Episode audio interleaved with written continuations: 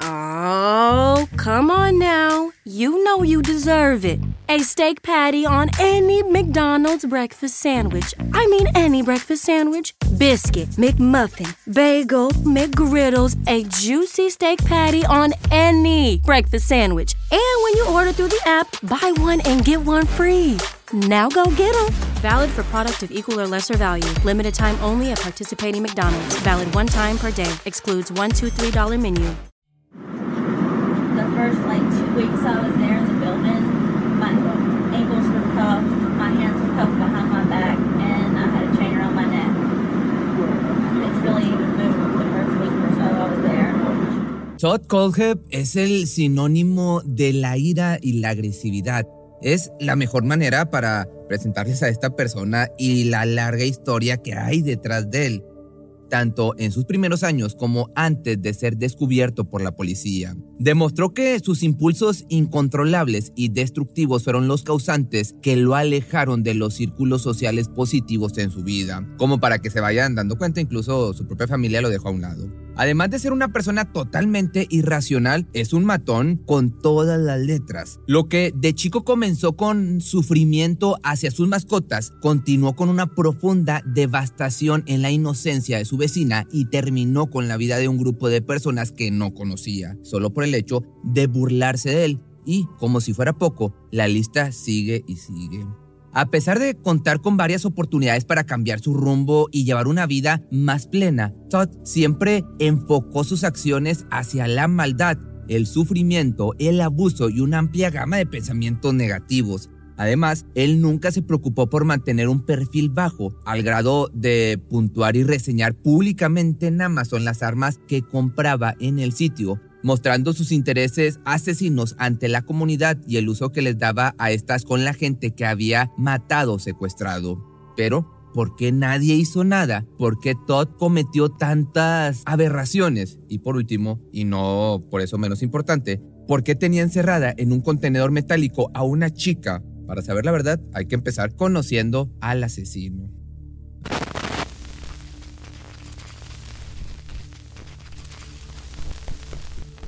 Todd tuvo una infancia difícil y traumática con una relación tensa con su padrastro y una madre que se volvió a casar y formó una nueva familia. Desde temprana edad mostró señales de agresividad y violencia, tanto hacia otros niños como hacia los animales. Su padrastro era un hombre cruel que lo golpeaba cada vez que consideraba que se portaba mal y cuando no tenía motivos también lo hacía. Ante estos ataques de violencia física, su madre se alejó del hombre, pero siempre terminaba volviendo con él. El pequeño Todd anhelaba con todas sus fuerzas vivir con su padre biológico, ya que veía en él una oportunidad de escapar de su triste realidad. A la par de esa sensación de extrañeza, también tenía la incertidumbre del porqué de su abandono. El gran problema de él era su madre, que nunca le permitió la custodia a su expareja. Eso potenció una infancia problemática en este joven. En la guardería se comportaba agresivamente con los demás niños, les pegaba y los intimidaba, especialmente si se sentía ofendido por alguna persona.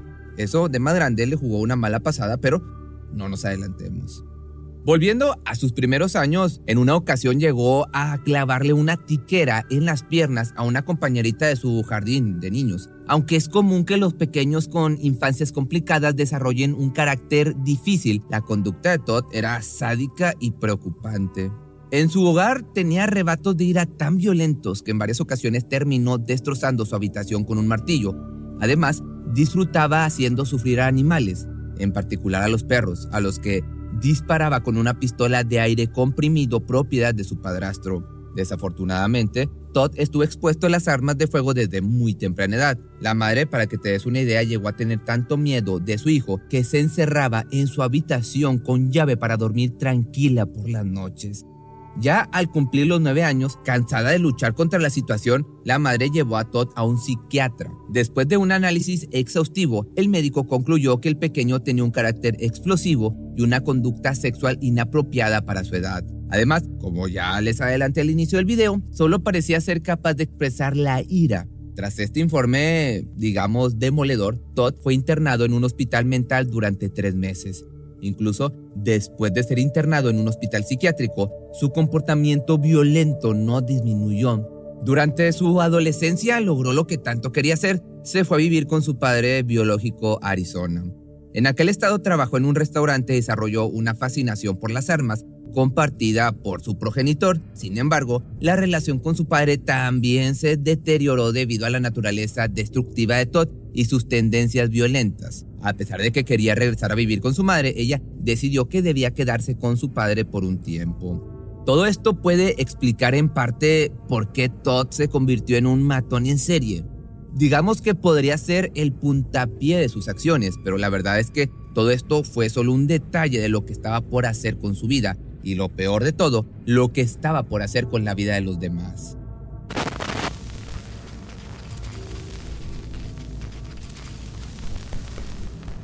En la pubertad, más específicamente a los 15 años, Todd estaba enamorado de su vecina, algunos años menor que él. Sin embargo, jamás se animó ni intentó que la joven le correspondiera. Más allá de eso, en su interior, él pensaba que debía estar con ella. Así fue como un día, sin previo aviso, le robó un arma de fuego a su padre. Fue a la casa lindante y sacó a la niña a punta de pistola. Llevó a la chica a su casa que se encontraba vacía, ahí la inmovilizó y le tapó la boca con cinta adhesiva. Luego, lamentablemente, procedió a sobrepasarse de ella. No quiero ser tan explícito con estos temas, pero llegó a un límite totalmente despiadado. Ya te podrás dar una idea. Al terminar el acto, Todd la amenazó de muerte, la volvió a apuntar con el arma y le dijo que si hablaba con alguien sobre lo que había sucedido, le arrebataría la vida tanto a ella como a su hermano. A pesar de esto, la chica se armó de valor y denunció la agresión. Todd fue arrestado y ese fue el inicio de su carrera delictiva. Después de ser interrogado por la policía, el joven manifestó una completa falta de comprensión de la magnitud de sus acciones sostuvo haber cometido el delito únicamente como un acto de rebeldía contra su padre. Como resultado, se lo declaró culpable y su madre, apenada por la situación, escribió una carta al oficial de libertad condicional para solicitar que se trate a Todd con amabilidad. Incluso expresó sentir remordimiento por lo que había hecho su hijo. Aunque el tribunal lo sentenció a 15 años de prisión y lo registró como delincuente sexual, el cargo por agresión fue retirado y reemplazado por el de secuestro. De esta forma, el joven logró evitar en parte las consecuencias de sus terribles acciones. En su veredicto, el juez destacó que la falta de empatía y conciencia de Todd sobre la gravedad de sus acciones lo convirtieron en un caso particularmente difícil. Además, el hecho de que el crimen lo hubiera cometido como un acto de rebeldía sugería una actitud profundamente arraigada de desprecio por las normas y la autoridad. Por otra parte, la carta de la madre de Todd, aunque conmovedora, no pudo evitar la condena del joven. Sin embargo, el juez tomó en cuenta su contenido al registrar la sentencia por un delito menor en lugar del cargo original por agresión sexual, como ya te platicaba. A pesar de todo, el futuro de Todd se mantuvo en un rumbo incierto. Su comportamiento impredecible y a la vez peligroso lo convirtió en un riesgo para la sociedad y la rehabilitación parecía algo improbable. Todo eso estaba por verse, claro, pero lo que parecía ir mejorando con el paso del tiempo cultivó a un ser despreciable que solo tenía una cosa en su cabeza, saciar al monstruo que tenía dentro.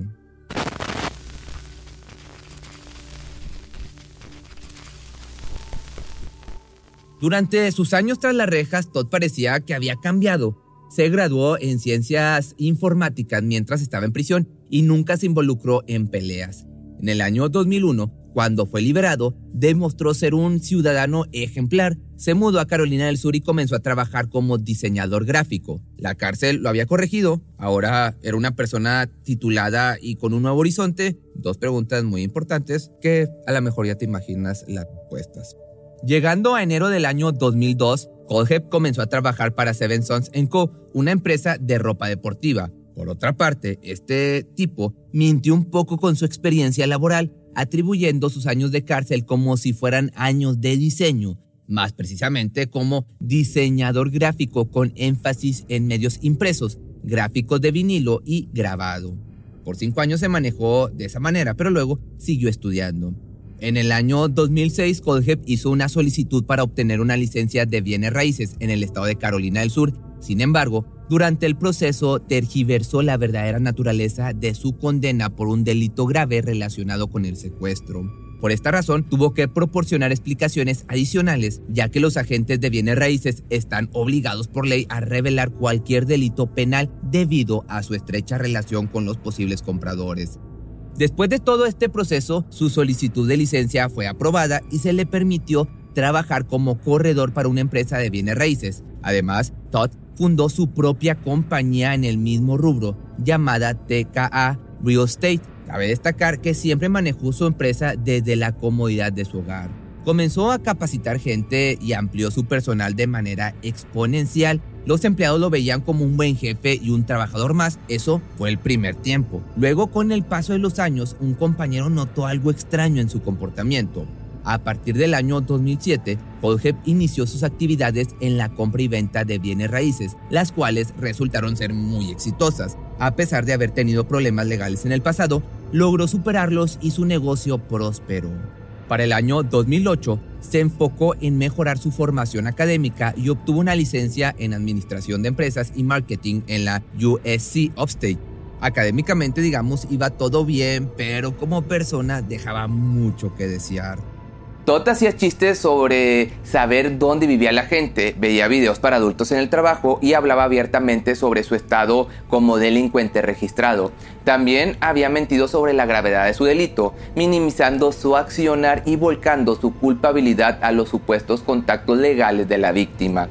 Incluso en el horario del almuerzo iba a comer a los negocios cercanos a la empresa y varias camareras se sintieron incómodas por su lenguaje explícito y trataban de evitarlo. Ninguna denunció nada, por lo menos hasta que se supo lo que hizo más tarde. Estos pequeños indicios podrían haber revelado algo más oscuro si alguien lo hubiera unido. Sin embargo, Todd parecía estar enfocado en sus estudios y negocios, incluso llegó a sacar su licencia de piloto privado.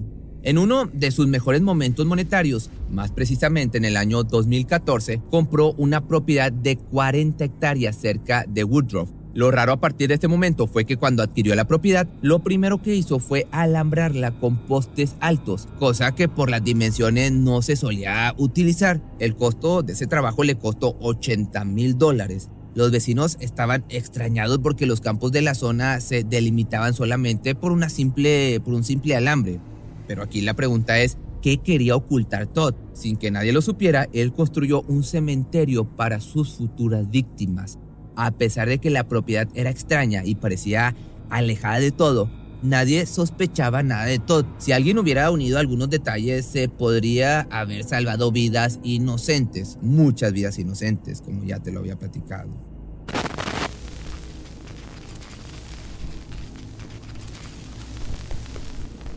El caso de Todd Colhep se destapa básicamente por Calla Brown y su novio Charlotte David Carver, pero ¿Cómo sucedió eso en realidad? Pues bueno, Kala Brown y su novio Charles vivían juntos y trabajaban limpiando propiedades. Charlie debía terminar sus papeles de divorcio para luego seguir con sus planes de volver a casarse, esa vez con Kala, pero eso nunca se concretó.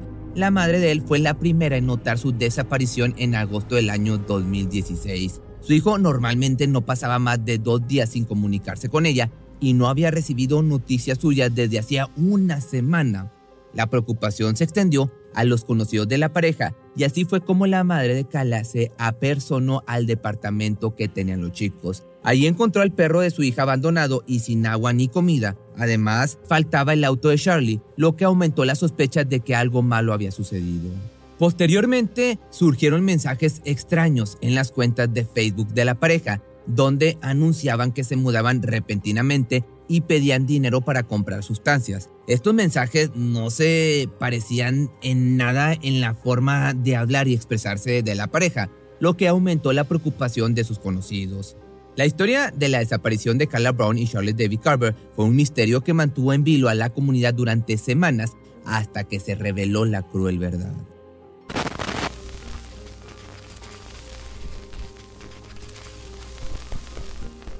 Después de que se reportara la desaparición de Cal y Charlie, la investigación comenzó y la pregunta en boca de todos era ¿qué había pasado con ellos? Los amigos y familiares pidieron que se revisaran los mensajes de Facebook, ya que habían llamado la atención.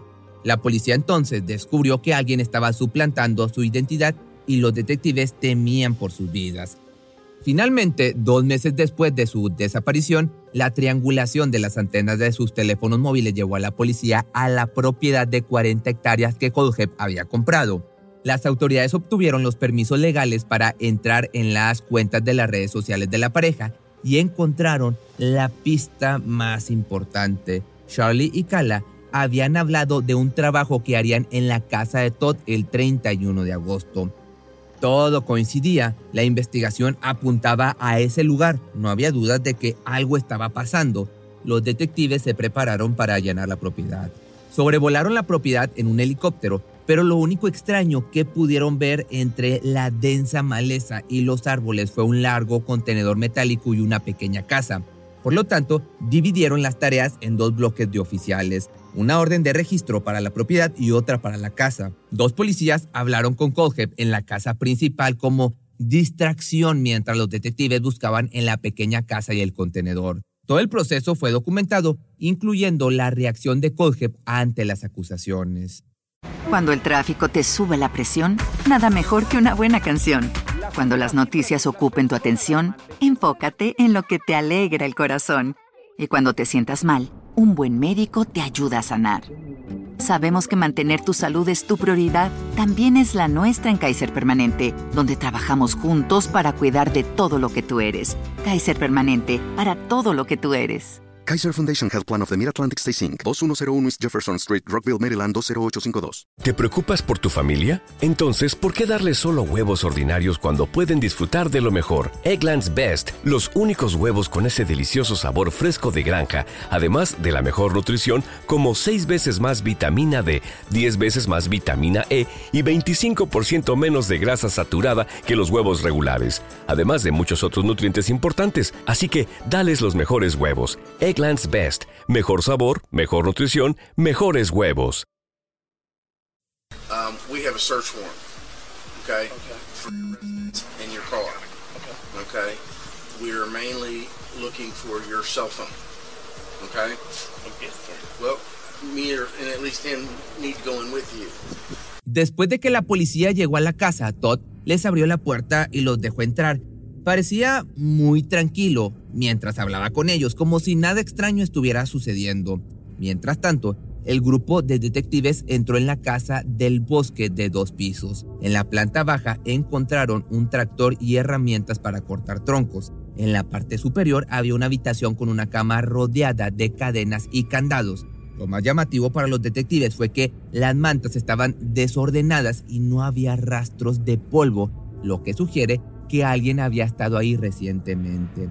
Sin embargo, no encontraron ni a Kala ni a Charlie en la casa. Decidieron inspeccionar el contenedor que estaba cerrado con cinco candados. Recuerden bien este detalle porque luego se van a sorprender con lo que hizo Todd. Intentaron abrirlo con un mazo pero no tuvieron éxito. Estuvieron a punto de irse pero escucharon ruidos que venían del interior. Al golpear desde afuera alguien les respondió y comenzó a gritar pidiendo ayuda y era pues la voz de una mujer. Decididos a liberar a la persona encerrada, los detectives tomaron un soplete que encontraron entre las herramientas de Todd, rompieron los candados y abrieron la puerta del contenedor.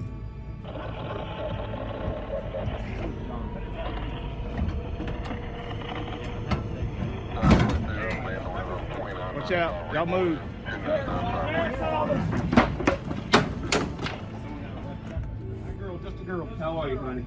This We're is bolt this, cutters. This is our investigator. He's a paramedic. I sweetheart. need- oh, yeah. Okay, we're gonna get you out of there. Okay. Just hang loose for me. Anybody got? A, I need a handcuff key. Handcuff key. I don't. I got it right here.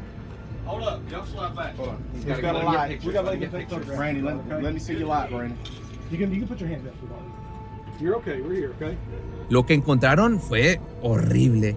Al fondo, en la oscuridad, había una cama sucia y Kala estaba ahí, encadenada al cuello y esposada de manos y pies. Estaba deshidratada y desorientada.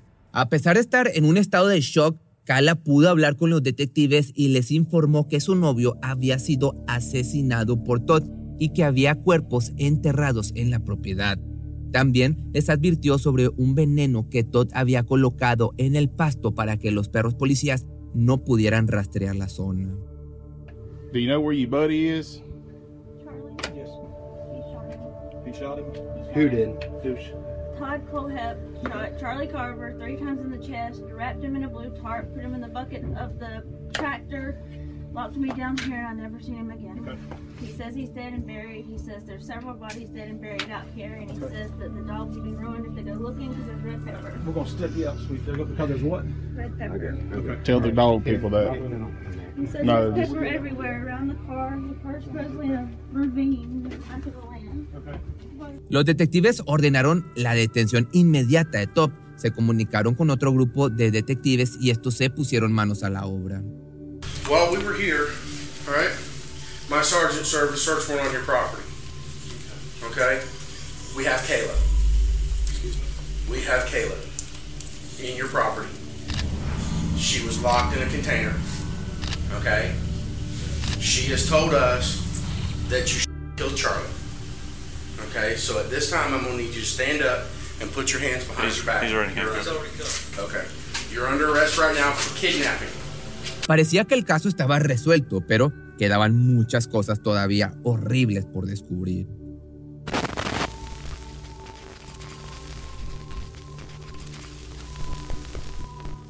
Durante el registro de la propiedad de Todd, las autoridades encontraron una gran cantidad de armas de fuego, algunas con silenciadores y muchas municiones. Pero lo más impactante fue el descubrimiento al momento de analizar su computadora. Algunos de los productos utilizados en sus crímenes habían sido reseñados por él mismo en una cuenta falsa de Amazon. El usuario que utilizaba era me, que significa yo en inglés. Entre las diversas reseñas se encontraba una de una pala con mango plegable en la que escribió, guárdela en el coche para cuando tenga que esconder los cuerpos y haya dejado la pala de tamaño grande en casa. También habló sobre un cuchillo. No he apuñalado a nadie todavía, todavía, pero mantengo vivo el sueño y cuando lo haga será con una herramienta de calidad como esta. ¿Te acuerdas de los candados del contenedor, los que te platicaba? Pues bueno, en otra reseña escribió lo siguiente. Sólidos candados. Tengo cinco en un contenedor de navegación. No los detendrá, pero con seguridad los retrasará hasta que sean demasiado viejos para que les importe. También comentó sobre otro candado. Funciona muy bien. Además, si alguien se queja, puedes disciplinarlos al estilo de la vieja escuela y poner el candado en un calcetín para golpearlos. Ellos no apreciarán el metal endurecido tanto como tú. Funciona muy bien en contenedores. Claramente estaba hablando de Kala. Y sobre una pistola paralizante, esto fue lo que puso. Gran producto. Realmente estoy buscando una razón para electrocutar a uno de mis empleados perezosos. Esta será mi nueva herramienta motivacional para la oficina. Otro dato curioso es que a pesar de su personalidad iracunda y de sus antecedentes penales como ofensor, Todd estuvo en una relación de 10 años con una mujer llamada Holly Eury al momento de su arresto. En sus declaraciones, la mujer admitió sospechar que algo no estaba bien con él, pero que él siempre la había tratado muy bien, le daba atención y le hacía sentir importante. Eury también dijo estar al tanto de la compra del contenedor por parte de Colge, pero él le había asegurado que el recipiente funcionaría para almacenar alimentos. Es un poco extraño que la mujer haya pasado por alto todas estas extrañas acciones, pero a veces simplemente vemos lo que queremos ver.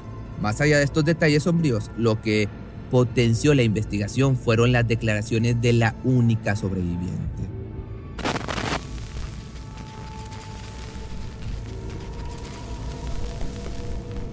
Cuando Kala finalmente pudo dar su versión de los hechos, la situación se volvió aún más aterradora de lo que había imaginado. Ahí ella pudo contar toda la historia desde el principio. Kala había conocido a Todd a través de Facebook, pero no se habían encontrado en persona porque la verdad no hacía falta. Un día ella publicó que necesitaba trabajo y él la contactó. Le dijo que estaba buscando a alguien que limpiara sus casas porque debía venderlas y él no podía hacer ese trabajo. Kala inocentemente aceptó y ese fue el paso para el peor momento de su vida. Una vez coordinado el día, Kala le dijo a Todd que su pareja le iba a ayudar. Él aceptó, pero le advirtió que no recibiría más dinero. Ella, por su parte, no se preocupó. Si encaraba las tareas entre los dos, iban a poder terminar antes de tiempo. El modus operandi era siempre el mismo, recogían la llave en la puerta de la casa de Todd, pero nunca entraban. Al terminar el trabajo, devolvían la llave y él les entregaba el dinero. Pero el 31 de agosto, Todd les pidió un trabajo especial. Esta vez quería que limpiaran su propia casa, pero no dio la llave. Acto seguido, les pidió que lo siguieran en el auto adentro del terreno. Todd abrió un portón y ambos avanzaron. Al llegar a la casa les explicó que el lugar estaba en desuso. Según Kala, eso se, podría, se podía ver a simple vista por la gran cantidad de maleza y ramas que se extendían por las paredes exteriores. Entonces, Todd sacó del baúl agua y herramientas. Mientras ellos se preparaban para trabajar en la limpieza del inmueble, el dueño del lugar les dijo que tenía que volver a la casa a buscar algo. La pareja, por su parte, lo esperó sin saber que esos iban a ser los últimos minutos que vivirían juntos, lamentablemente. Todd regresó con un semblante agresivo y lo peor de todo era que tenía un arma. Antes de que pudieran frenarlo, le disparó tres veces en el pecho a Charlie. Kala quedó en total estado de shock, paralizada. Charlie se retorció sobre el piso hasta que perdió la vida sobre la tierra. Todd tenía un plan desde el inicio, quedarse con Kala. Se aprovechó de su estado y la llevó a la pequeña casa. Le esposó las muñecas y los tobillos con cadenas y grilletes. También le puso una cinta en la boca y le encadenó el cuello. Pero eso no iba a ser el destino de ella, solamente la mantuvo ahí mientras preparaba el cuerpo que había en el exterior. Una vez que se deshizo de Charlie, la sacó de la casa para meterla en el contenedor que ya tenía preparado para su cruel actividad. Kala vio la imagen más traumática de su vida. El cuerpo de su pareja se encontraba envuelto en un manto azul posado sobre el tractor. Todd tiró a la mujer en el contenedor que ya tenía una cama y cobijas. Ahí fue cuando Kala se dio cuenta de lo siniestro que era el plan. La zona estaba arreglada, todo había sido premeditado. Más tarde, Todd pintó con un aerosol el auto blanco de la pareja. Eligió un tono marrón para que quedara camuflado entre el follaje y tapó el capot con ramas. Después de aquel fatídico día, lo que sobrevino fue una experiencia infernal. Kala permanecía encadenada y esposada en todo momento, sufriendo el implacable calor del verano y hundida en la más completa oscuridad. A diario, en el lapso comprendido entre la 1 y las 3 de la tarde, Colhep se presentaba para liberarla momentáneamente sus cadenas en el cuello y los grilletes de sus pies, dejándole solamente las manos sujetas. Posteriormente la llevaba a su morada, donde procedía a exigirle que satisfaciera sus deseos más perturbadores, proporcionándole también alimento y permitiéndole ir al baño. De forma intermitente, le concedía el derecho de estirar las piernas al salir al exterior. Todd le decía que si no hacía lo que él le pedía, entonces la estaba dejando vivir en vano. Sin embargo, el cruel hombre siempre le repetía que él no creía ser un abusador íntimo. También cavó una fosa al lado de la de Charlie, aparentemente para Kala, aunque nunca le dio señales de que pensara arrebatarle la vida. De hecho, la mujer mencionó que Todd le confesó que le quitó la vida a Charlie porque pensaba que sería más fácil controlar a una persona si ésta veía morir a alguien a quien amaba. El hombre tenía planes para el futuro con Kala. Creía que debido al síndrome de Estocolmo, en el que una persona privada de su libertad se enamora de su secuestrador, podrían llevar una vida juntos. Le construiría una casa en el terreno con una habitación sin cadenas y a prueba de sonido. Incluso la llamaba mi buen gatito. De igual forma, le había llegado a decir que cuando se ganara su confianza, le permitiría caminar por el terreno sin supervisión. Luego, con el paso de los años, cuando Koheb fuera anciano, le daría dinero para que se fuera. Kala sabía que nada de eso iba a ser realidad. Él era un manipulador. Es evidente lo perturbado que estaba el cerebro de Koheb ya para este punto entre tantos pensamientos oscuros, ya esperando una pronta muerte, Kala escuchó el ruido en el contenedor y pensó que era Todd tendiéndole una trampa para probar su lealtad, pero no era así, la estaban salvando. Sin embargo, se quedó en silencio porque Todd la había amenazado con que si alguna vez iba alguien a la casa y ella gritaba, no dudaría en arrebatarle la vida a la persona que estuviese ahí, también a ella, y luego iría en busca de su familia. Pero después de escuchar atentamente a los detectives decir que debían investigar en otras residencias, ya que no encontraron nada sospechoso en el tanque, la mujer comprendió que esta podría ser la única oportunidad de escapar. así que reunió coraje y lanzó un grito desgarrador que le ayudaría a recuperar su libertad. Posteriormente, mientras Carla era trasladada en ambulancia hacia el hospital, a salvo del peligro, informó a los policías que Todd había mencionado a cuatro víctimas adicionales. Conscientes de la gravedad de la situación, los oficiales debían encontrar una manera de obtener información de este enfermo lo antes posible. Se comunicaron con la estación de policía y les dijeron que debían sacarle esta información y eso hicieron. Los horrores de este hombre parecían no tener fin.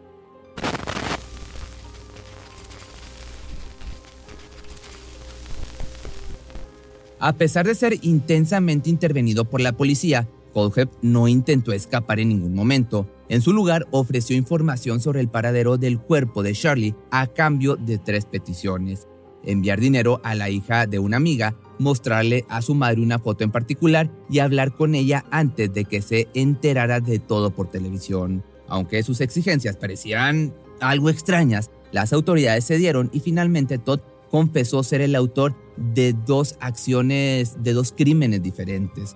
Por un lado, estaban los llamados asesinatos de Superbike, un suceso que había desconcertado a la policía durante 13 años. A pesar de los esfuerzos por encontrar al perpetrador, no tenían ninguna pista clara sobre quién había cometido estos actos. En principio, las autoridades pensaron que algún grupo violento de la zona estaba detrás de estos asesinatos. Sin embargo, la realidad era mucho más escalofriante. Corría el año de 2013 cuando Colhep compró una primera motocicleta en Superbike Motorsport. Había estado soñando con tener una desde hacía mucho tiempo, pero su experiencia con ella no fue tan satisfactoria como esperaba. Después de unos días de tener la motocicleta, decidió devolverla porque no se sentía cómodo conduciéndola. Fue en ese momento cuando se sintió humillado por los responsables de la tienda, quienes aparentemente se rieron de él y lo trataron mal. Bought the bike.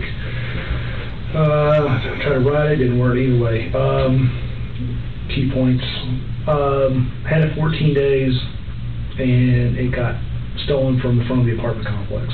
You said you went back to them? Uh, before it got stolen, I had gone back to them uh, a few days prior to being stolen and told them that I was having a hard time writing it, and I was not so sure I had made a wise decision. And you went back to them because you were inexperienced, and what else did you say? I, I thought it was a bad decision. I was trying to see if I could possibly trade it in for a smaller bike or something of that nature. Maybe I just, I didn't know how to ride it. Uh, they were, please understand this has been many, many years. Um, they proceeded to give me little on the rude side about uh, my inability to, to, to ride a, that kind of bike. No one ever taught me. So, I mean, and I, and I operate the clutch. And the possibility of them coming by at some time with a trailer and maybe I'd make up my mind. They they had dropped it off at the apartment, Okay. so they knew they knew exactly where it was stored because the guy brought it over to me. So you said that they knew where it was stored? They knew it was stored Okay. because they had dropped it off there. Okay. Uh, two, three days later, it came up missing. There was a police report. As far as I know, they never found the bike. Para Todd, esa humillación fue el inicio de una obsesión que lo llevó a cometer actos horribles. Después de la mala experiencia que tuvo al comprar su primera motocicleta en Superbike Motorsports, donde se sintió ninguneado por los vendedores, la situación empeoró cuando días después le robaron la moto. A pesar de todo, Todd regresó a la misma tienda para comprar otra, pero las burlas de los empleados aumentaron. Decidió que era hora de tomar venganza. Got to Jonesing again for motorcycle and started going back to the shop. During one of my times over there, sitting on one of the, I believe it was the manager, the owner's friend, guy was a bit of an. I was looking at the bikes and trying to let the earlier part go, and the manager started making some comments about the last one being stolen, and he said something something about mine was on its way to mine was on its way to Florida. I have no idea it was in Florida or why he said that. When he said it, it was obviously he was not talking about the time. When I asked him about possibly selling it, it, it was implied that we took your. I let it slide for the time being. Got mad about it. kept going out there. Claramente, Todd admite que no sabe por qué seguiría volviendo a la tienda de bicicletas si las actitudes de los empleados le molestaban tanto. Bought a Beretta 92 FS. Beretta 92 92 FS. FS. Uh, 9 millimeter. T- at the time, those only had 10 round mags because they had still had the limitation, and the aftermarket Pro Mags were god awful. So how many? ma- So you had ten, a ten round magazine, Yes, sir. Three of them. three ten round magazines. Although I've got quite a few of those Kydex, Mm-hmm. they work very well. Uh, Bravo Concealment, Mm-hmm. highly recommend them. A partir de este momento de las preguntas y respuestas, Todd finalmente cuenta qué y cómo lo hizo. Drove to Bowling Springs, put the shoulder holster on at the CBS parking lot. I got there, not everybody was there.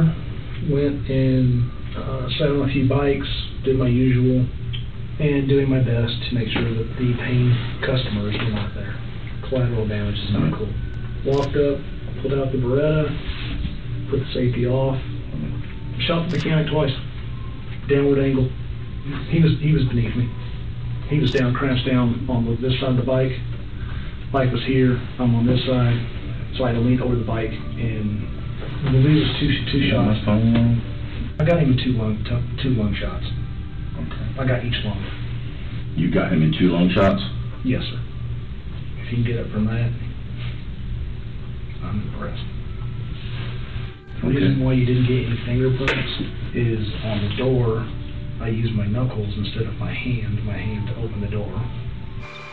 And the reason you have no prints on any, on any of the Claramente, Todd quería fanfarronear de lo que había hecho y de lo que podía hacer.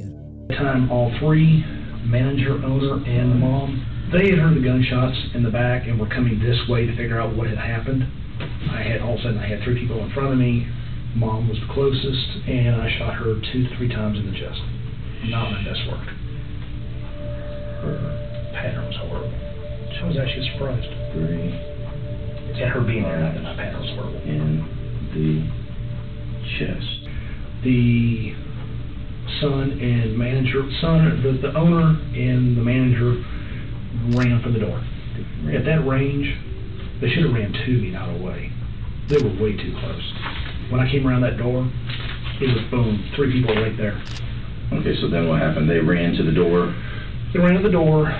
Um, in the process of that, I emptied, topped a few rounds, topped one, I don't know which one was Uh, which, In the in the process process of them running. of them running, I popped. then proceeded to go, did a reload. While this guy was still running, this guy, but I, when I hit him, Mhm. he crumpled into the doorway. Okay. When I did my reload, before this guy got out, Mhm. I put two in him before, he, before and he actually fell outside. That was a very fast reload. En resumen, el 6 de noviembre del año 2003, Colhep entró en la tienda con la intención de cometer el peor de los actos. Sin embargo, había un cliente dentro y faltaba un empleado. Esperó pacientemente a que el cliente se fuera y llegara el otro empleado. Quería asegurarse de que no quedaría ningún testigo. Cuando llegó el empleado, fue el primer objetivo de los disparos. Luego Todd se dirigió a la parte trasera de la tienda y le disparó dos veces más al mecánico, quien perdió la vida en el acto. Después disparó tres veces a una señora, quien también perdió la vida en el lugar. El dueño y el gerente, temiendo por sus vidas, corrieron hacia la puerta, pero era demasiado tarde. Todd les disparó a ambos, arrebatándole la vida a uno antes de que saliera y dejando al otro gravemente herido afuera de la tienda. Este acto, conocido como los asesinatos de Superbike, fue uno de los casos más impactantes en la historia de Carolina del Sur y estuvo sin resolver durante más de una década. Pero por otra parte, Carla Brown también aportó información importante a los detectives. Les dijo que la intimidad él le había confesado que estaba orgulloso de los asesinatos que había llevado a cabo en la tienda de motocicletas. Incluso se rió y gritó diciendo que era un matón en serie y que quería llegar a los tres dígitos de muertes. Después de estas acciones de los cuatro trabajadores en la tienda de motocicletas, Colge pasó desapercibido durante años, como ya te lo platicaba. Sin embargo, el descubrimiento de la fosa común de Charlie llevó hasta los restos de Johnny Joe Coxey, de 29 años, y de Megan Late Macrow Coxey, de 26 años. Esta pareja llevaba desaparecida desde el año 2015. En el interrogatorio, Todd relató toda la historia desde su punto de vista, donde se veía como un hombre prácticamente inocente que hizo lo que tenía que hacer.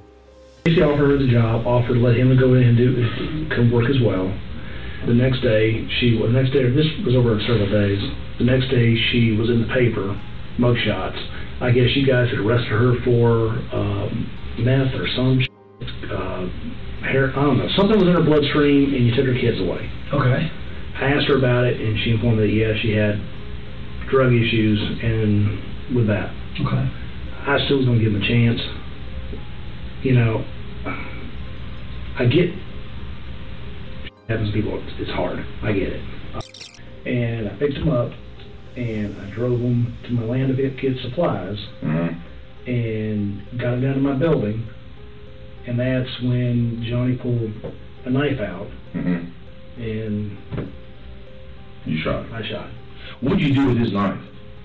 I don't know. I don't keep that kind of crap. You just threw it out? Yeah, that's right. Okay. I What did she do when you shot Johnny? What did she do when Johnny pulled the knife out? What did she say? nothing. So you think she was planning on the planning of this? I think she entirely was in the plan of it. Okay. There was there was no. Oh, sh- Yeah. uh, Johnny, what are you doing? There was Mhm. none of that. This was her actions were she knew he was doing that. Mm-hmm. They saw a guy who had a load of money, driving Mhm. a car they can't afford. Mm-hmm. They didn't even have a car, and they were going to get something. So then you shot him how many times? Shot him twice Okay. in the chest. Okay. He dropped forward. When he Mhm. dropped forward, I went around him and put another one through his spinal column. Okay, and you shot her. Exactly. El 22 de diciembre del año 2015, Coldhead contrató a Johnny y a Megan para un trabajo ocasional en la misma propiedad donde más tarde sería encontrada Kala. Megan conocía a Todd del restaurante Waffle House, donde ella trabajaba como mesera y él solía dejarle generosas propinadas, pero sin embargo a Megan no le gustaba la presencia de Todd y se había quejado con su jefe. A pesar de esto, ella y Johnny aceptaron trabajar para él, ya que necesitaban el dinero y creían que no tenían nada que temer. Tenían aparte un hijo pequeño y querían darle la mejor vida. Colhep afirmó que intentó explicar pacíficamente su trabajo a Johnny, pero este sacó un cuchillo para atacarlo y robarlo. En defensa propia, supuestamente Colhep le disparó dos veces en el pecho. Johnny cayó hacia adelante, mientras que Colhep caminó hacia el otro lado y le disparó en la columna vertebral. Inicialmente Todd no tenía planes de quitarle la vida a Megan. La llevó a una habitación, la encadenó y amordazó para evitar que gritara. Le dijo que solo necesitaba tiempo para pensar en el mejor plan para que ella se fuera sin delatarlo. Su intención era darle dinero en efectivo y llevarla a otro estado, pero debido a la nieve no podía manejar y dejarla libre sin saber a dónde ir no era una opción, obviamente. Como resultado, los días pasaron y Megan continuó privada de su libertad.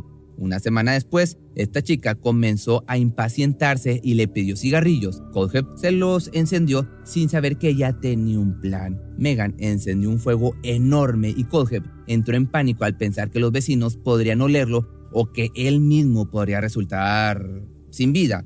Finalmente decidió dispararle en la cabeza y enterró su cuerpo al lado del de su esposo. Con el tiempo se le sumaría el cuerpo de Charlie y el de Kala, pero su rescate hizo que todo tuviera un punto final.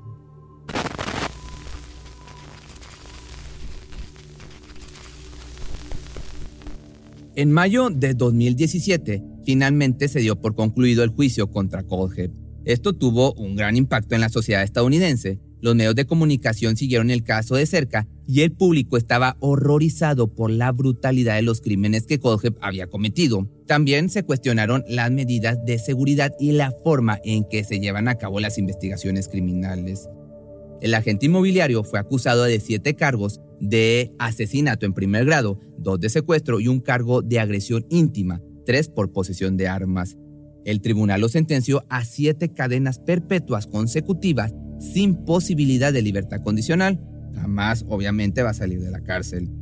Si bien en julio del año 2018, Kala Brown acordó en el juicio contra Todd y el Estado un monto de 6.3 millones de dólares como resarcimiento por su sufrimiento y daño psicológico, el dolor no ha cesado. La mujer sigue en tratamiento psiquiátrico hasta el día de hoy.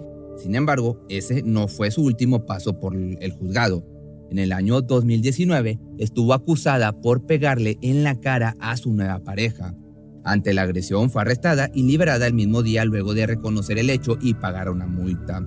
Por su parte, Todd habló con diferentes medios a lo largo de los años. Lo que llamó la atención fue que el FBI no hizo nada con unas declaraciones muy particulares de este sujeto.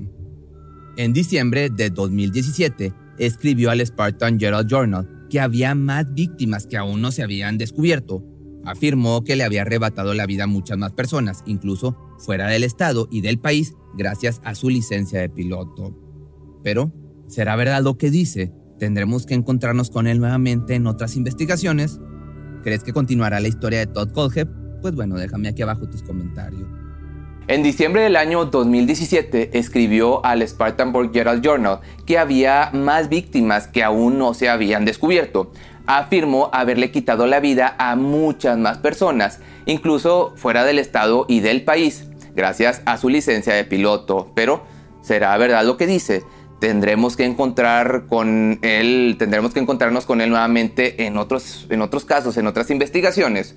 ¿Continuará la historia de Todd? Pues bueno, estas son preguntas que en este momento no sabemos, pero tú déjame tus comentarios aquí abajo. Y por cierto, en la caja de comentarios te va a estar apareciendo la nueva página de Facebook a la cual nos mudamos. Cuando el tráfico te sube la presión, nada mejor que una buena canción. Cuando las noticias ocupen tu atención, enfócate en lo que te alegra el corazón. Y cuando te sientas mal, un buen médico te ayuda a sanar. Sabemos que mantener tu salud es tu prioridad, también es la nuestra en Kaiser Permanente, donde trabajamos juntos para cuidar de todo lo que tú eres. Kaiser Permanente, para todo lo que tú eres. Kaiser Foundation Health Plan of the Mid-Atlantic Stay Inc., 2101 East Jefferson Street, Rockville, Maryland 20852. ¿Te preocupas por tu familia? Entonces, ¿por qué darles solo huevos ordinarios cuando pueden disfrutar de lo mejor? Eggland's Best, los únicos huevos con ese delicioso sabor fresco de granja, además de la mejor nutrición, como 6 veces más vitamina D, 10 veces más vitamina E y 25% menos de grasa saturada que los huevos regulares, además de muchos otros nutrientes importantes. Así que, dales los mejores huevos. Best. Mejor sabor, mejor nutrición, mejores huevos.